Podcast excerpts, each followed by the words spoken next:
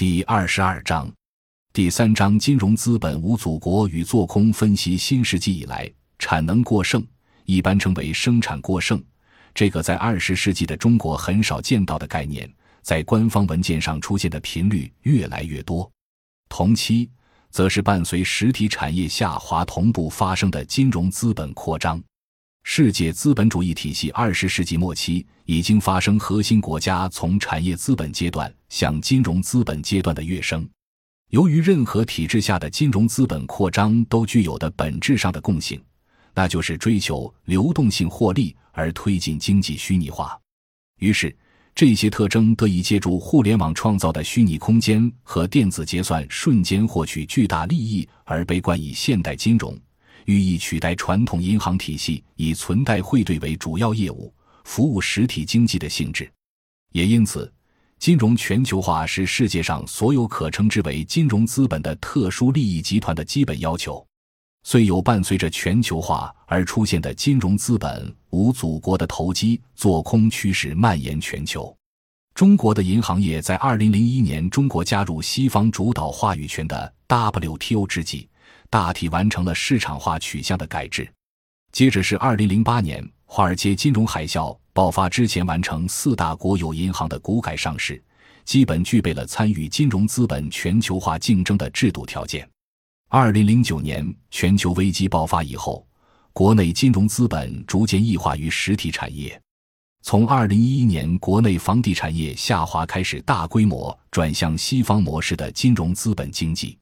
近几年来，加快异化转型的金融资本集团与代表其利益的监管当局大力推出融资融券、金融期货、场外融资等一系列利于衍生品发展的交易工具，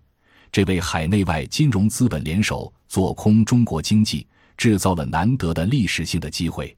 客观来讲，中国的这次股灾是一场正在演化之中的、具有金融资本阶段特性的多空大战。尽管从表面上看，这只是中国官方资本做多与私人资本做空之间发生的一场对决。一，谁制造了做空中国的机会？此前，西方金融资本一直在试图寻找做空中国资本市场的机会，已经做了至少五年准备。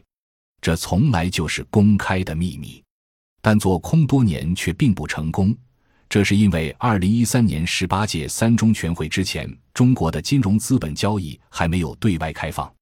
此前，中国只是象征性的给了外资 QFII 政策，由于审批额度很小，投机资本不足以兴风作浪，金融大鳄只能把巨额资金囤积在香港，把港股指数炒到全球最高的两万五千点以上。反过来，又造成香港经济饮鸩止渴的更多依赖资本市场。不断推升其寄生性，而这种寄生性金融资本经济，如同美国一样，不可能创造就业，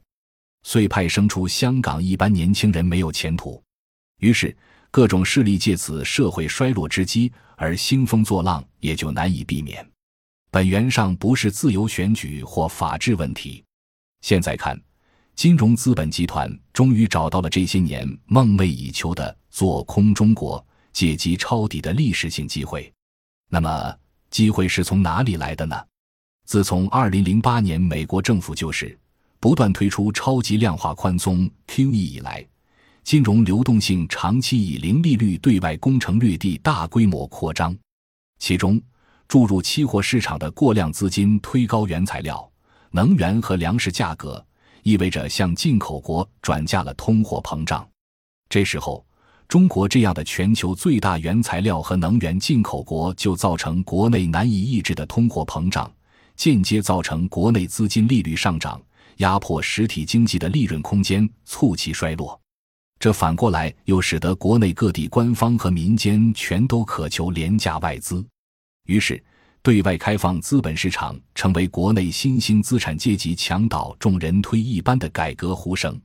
演变出类似路易十六改革一样的沪港通、深港通，以及上海自由贸易区率先开放海外金融资本等举措。随之，沿海甚至内地中心城市也紧跟上海步伐，跃跃欲试。而多空大战的机会，正是由这些资本项目开放带来的。其实，这些所谓的资本项目对外开放，都与沿海地区强烈要求在体制上实现去中央化 （The Centralization），以便由地方政府直接对接外资有关。可见，这一次中国全面转向西方金融资本的深改和促进互联网加金融的新政，确实给海内外金融资本做空中国制造了一个现实版的特洛伊木马。感谢您的收听。本集已经播讲完毕，喜欢请订阅专辑，关注主播主页，更多精彩内容等着你。